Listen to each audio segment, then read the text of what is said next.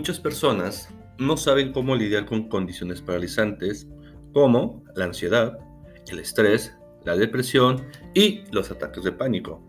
La vida de quien padece estos problemas llega a ser una pintura en blanco y negro, donde el tiempo transcurre, pero no pasa nada. Es debilitante, molesto y muy triste de sufrir de problemas emocionales tan fuertes.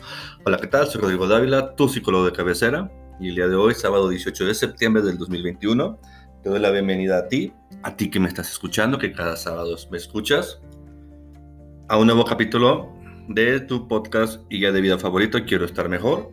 Segundo capítulo de esta tercera temporada. Muchas gracias por estarme siguiendo, por estar siguiendo a este proyecto. Hoy vamos a tocar el tema más sensible y delicado de los temas que se han tocado en este podcast desde que se inició. ¿Por qué me refiero a eso? El tema del día de hoy es depresión, un enemigo silencioso. Este padecimiento lo sufren millones de personas en el mundo, pero realmente pocos se dan cuenta que lo sufren. Y muchos que se dan cuenta no llevan un tratamiento como tal, y quien ya hace tratamiento afortunadamente sale adelante. Sabemos que la depresión puede conllevar otras cosas, a otros resultados que no se van a tocar aquí, pero que sí es importante analizar. Y es por eso que quiero compartirte la frase del día de hoy y la frase de la semana, que es la siguiente. Lo bueno de tocar fondo es que solo te queda subir. Y es la verdad. Y como dije desde el principio, este es el tema más delicado y más fuerte se va a tocar hasta el día de hoy. Así que no me queda más que agradecerte que estés aquí y darte la bienvenida nuevamente. Y comenzamos.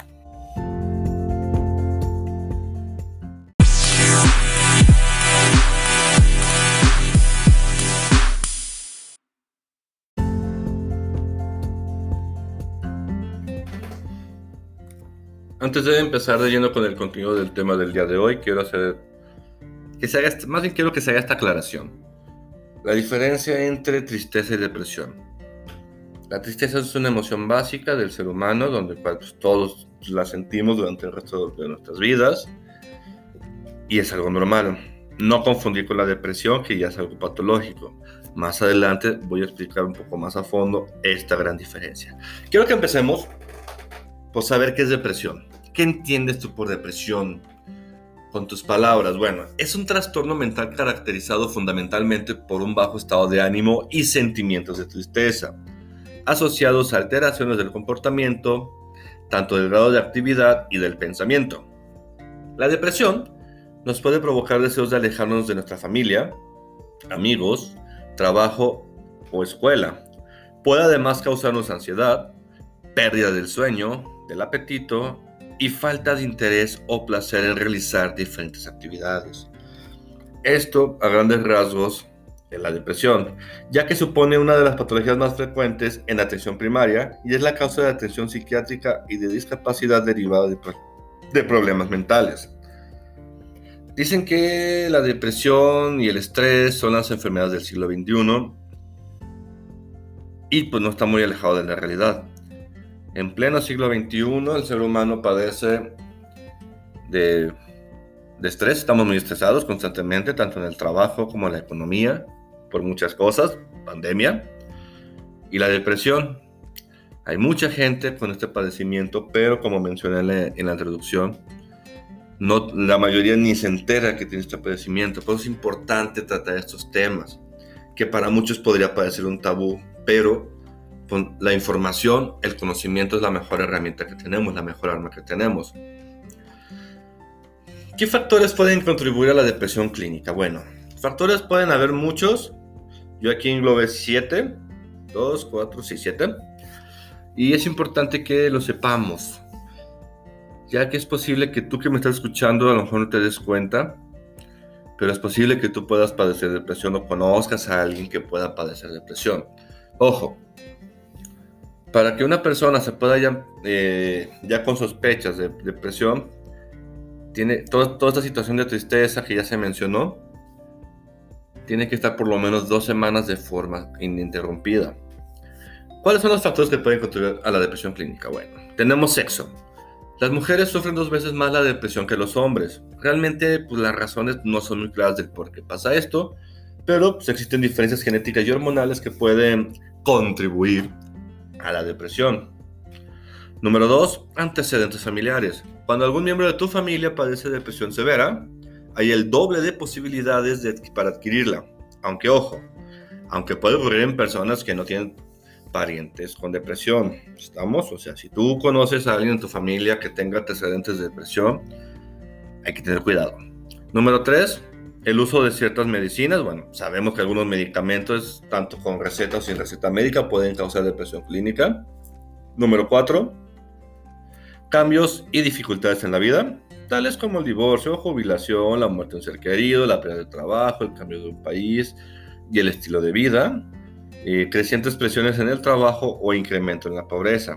Hablando de pobreza, pues sabemos que la pandemia... Mm, ha perjudicado mucho la economía de millones de personas, no solo en México, sino a nivel mundial.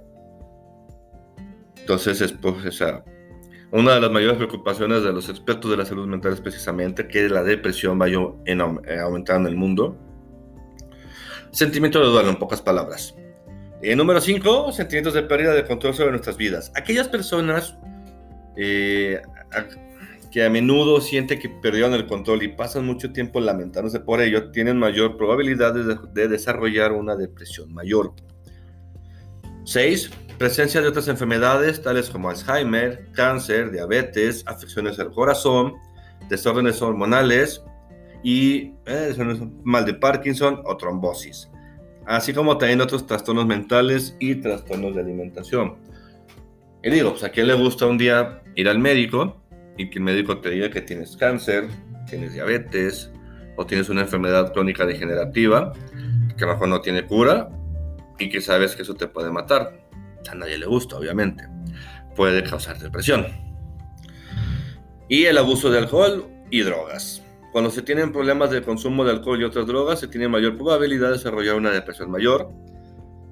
Y sabemos que estas sustancias, tanto el alcohol como las drogas, ¿Por qué lo provoca? Porque provoca alteraciones en el cerebro. Y estas alteraciones pueden llegar a resultados como intento de suicidio o el suicidio a sí mismo. Por eso hay que tener mucho cuidado, por favor. Tipos de depresión. ¿Cuántos tipos existen de depresión? ¿Existe uno? ¿Existen tres? ¿Existen cinco? Realmente existen varias, pero hay tres que son los que digamos que es la clasificación más común que se da. Número uno, la depresión mayor. Tiene un origen más biológico o endógeno, con, mayor, eh, con un mayor componente genético y menor influencia de factores externos. Puede aparecer de manera recurrente y en algunos casos guarda una cierta relación con la estación del año. Hay que tomar en cuenta que la depresión no solo es externa, no solo es de factores externos. Ya mencionamos que puede ser eh, con antecedentes familiares o también puede ser por una falla entre comillas, en el cerebro. En el cerebro hay una sustancia química de color grisácea que es la que regula precisamente esa parte. Si carece esa sustancia o no lo hay, la depresión es de forma interna y es considerada una depresión mayor. Número 2, depresión reactiva. Ah, me, me cambia, me regreso un poco, perdón.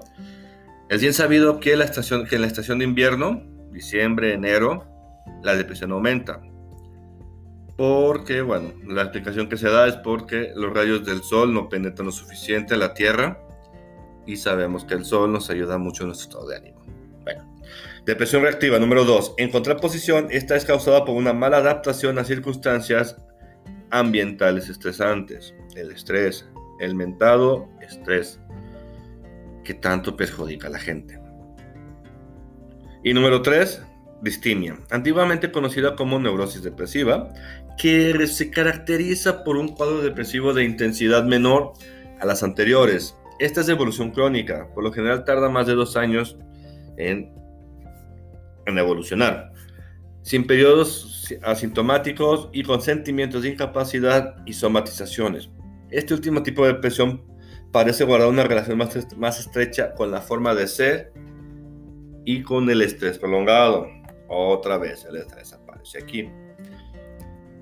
Tú te has de preguntar, ok, oye Rodrigo, pero ¿qué síntomas tiene la depresión o cómo puedo yo identificar si un ser querido, un familiar, un amigo, mi pareja puede tener depresión? Bueno, los síntomas nucleares de la depresión, ahorita pues, son la tristeza patológica, como ya te mencioné, tiene que ser de una forma eh, consecutiva por mínimo dos semanas, que sea constante esas dos semanas o más, la pérdida de interés y la capacidad de disfrutar y una disminución de la vitalidad que limita el nivel de actividad y produce un cansancio exagerado que aparece incluso de realizar pequeños esfuerzos. Ojo, tendemos a decir que luego, ah, tal persona es muy floja, se cansa luego, luego. Tal vez hay un foco rojo ahí que no hemos identificado. Además, pueden aparecer otros síntomas como los sentimientos de culpa o de incapacidad, la irritabilidad, el pesimismo ante el futuro. Ojo, esa gente quiere seguir se está quejando del futuro. Las ideas de muerte o de suicidio. Mucho cuidado en esta parte. La pérdida de confianza en uno mismo o en los demás. La disminución de la concentración y la memoria. La intranquilidad. Los trastornos del sueño y la disminución del apetito y de la libido. En cosas más simples, resumiendo, los síntomas más habituales son tristeza patológica, pérdida de interés, disminución de la vitalidad y el cansancio exagerado. ¿Y eh, pudiste identificar alguno de estos síntomas en algún familiar, en, algún conocido, en, tu pareja? ¿O por qué no, en ti mismo? Si es así, foco rojo. Obviamente eh, hay mitos extendidos sobre la depresión, y ya que muchas de las personas con depresión sufren de la incomprensión de la población en general que a veces no acaba de comprender la dimensión de esta enfermedad ni cómo realmente afecta al día a día de las personas que la padecen. Obviamente, si una persona sufre de depresión, un simple échale ganas, ánimo, tú puedes, la vida es bella, pues obviamente no. No es suficiente. Para esa persona con depresión la vida no es bella. Un ánimo no va a ser suficiente. Ya que el desconocimiento convive con el estigma que aún arrastran los problemas de salud mental. Porque la verdad es que en pleno siglo XXI, segunda década del siglo XXI, sobre todo los países en desarrollo, como ya se les llama México, como México, la salud mental no es prioridad. Si muchas veces la salud física no lo es, pues la salud mental menos. Eh, la falta de comprensión puede traducirse en la persona afectada en miedo o en vergüenza y dificultad. Y así, perdón, y dificultar así la búsqueda de ayuda profesional. El conocimiento y la comprensión de la realidad de la, de depresión es de gran ayuda en la normalización de este trastorno de salud mental. Por eso es importante investigar, por eso es importante eh, conocer del tema, aunque sea muy poco, aunque sea lo básico, pero conocerlo. En este sentido es muy interesante repasar y desmontar los mitos que están más extendidos en nuestra sociedad para no caer una y otra y otra vez en los mismos errores. Obviamente vi, encontré muchos mitos, muchos se me hacían muy redundantes, como que muchos también decían lo mismo. Englobé 11, que creo que son los más interesantes. Número 1, la depresión y la tristeza son lo mismo. La tristeza es una emoción pasajera, como les mencioné al principio, y temporal que sentimos todos en ciertos momentos, como también se los mencioné. En cambio, la depresión es un trastorno mental que interfiere de forma significativa de quien lo padece. Número 2. Los, hombres no sufren depresión. O sea, realmente la depresión no entiende ni de género, ni de raza, ni de nada por el estilo. Lo que pasa es que muchas veces los hombres tendemos a esconder la depresión en nuestro entorno más próximo y eso provoca que cuando por fin se les hace un diagnóstico, se, podemos presentar síntomas más graves. Número 3. La depresión es para toda la vida.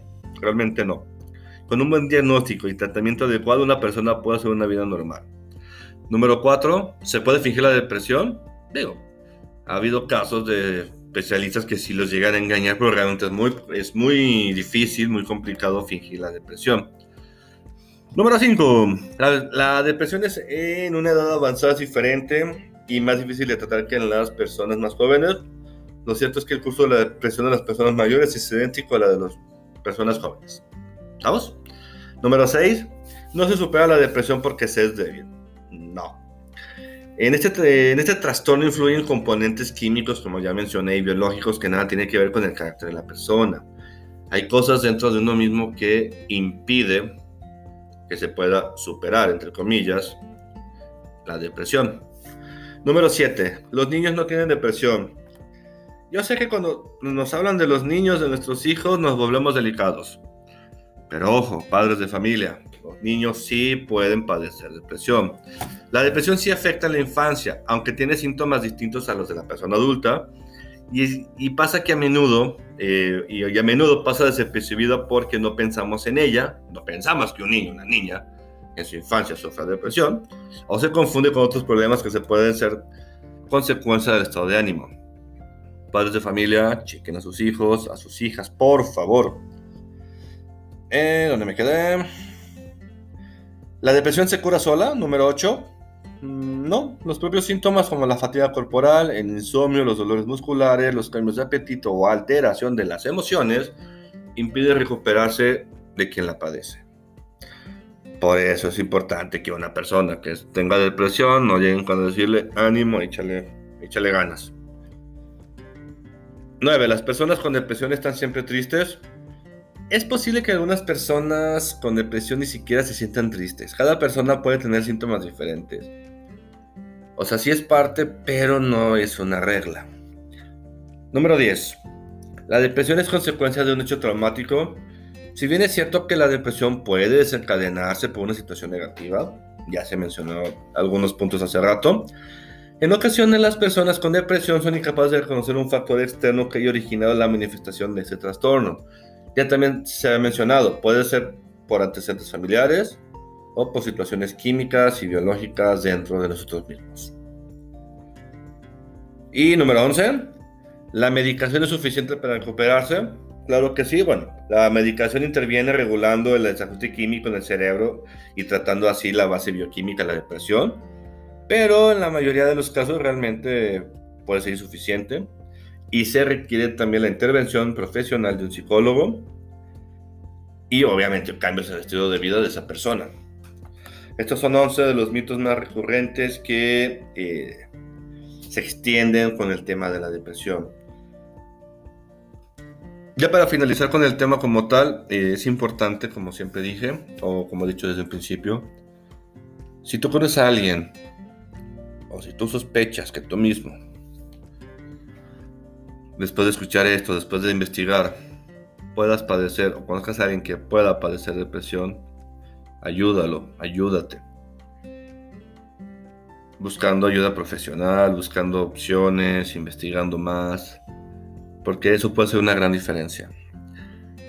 La depresión es un tema que cualquiera quiere tomar, que cualquiera puede decir, puede hablar, pero que realmente pocas veces se toma con la seriedad o la profundidad que tiene que ser.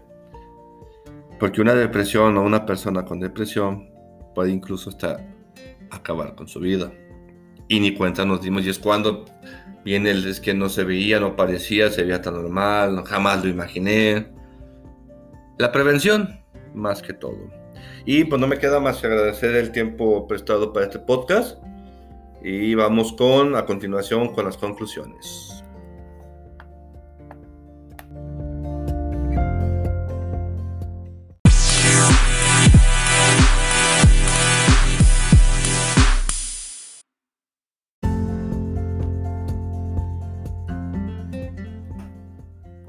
Conclusiones del capítulo Depresión, un enemigo silencioso.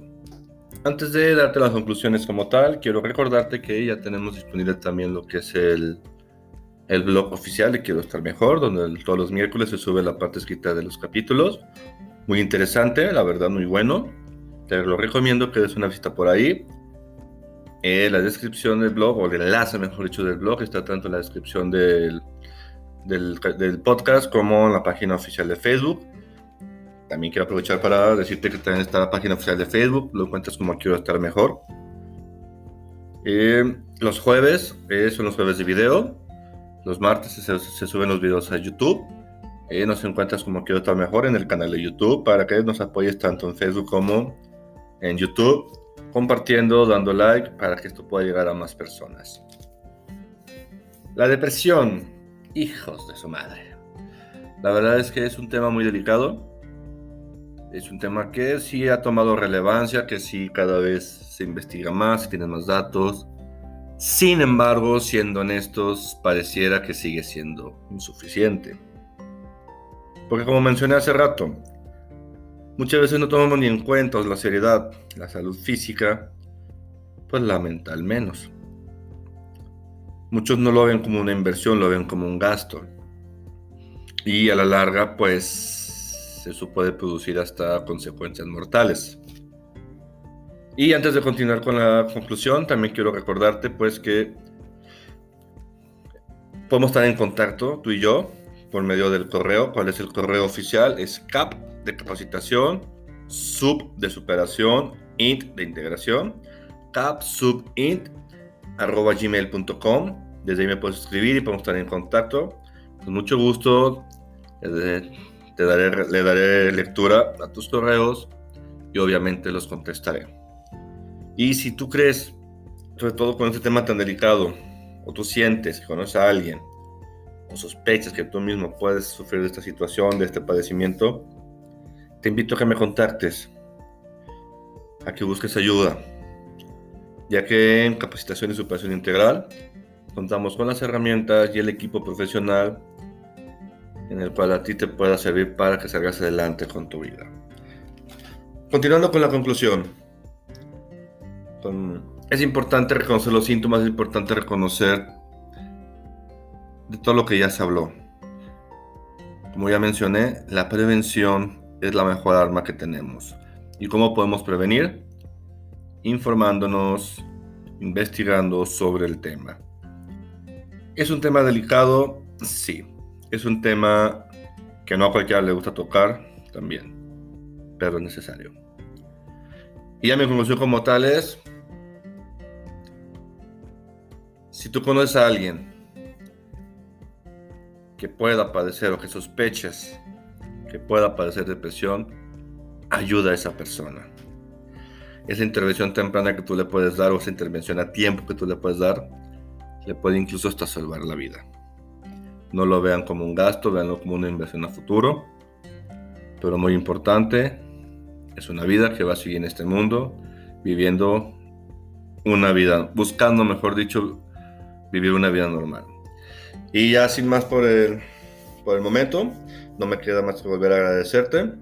Y como siempre te digo, te, te deseo lo mejor y éxito en tu vida. Muchas gracias.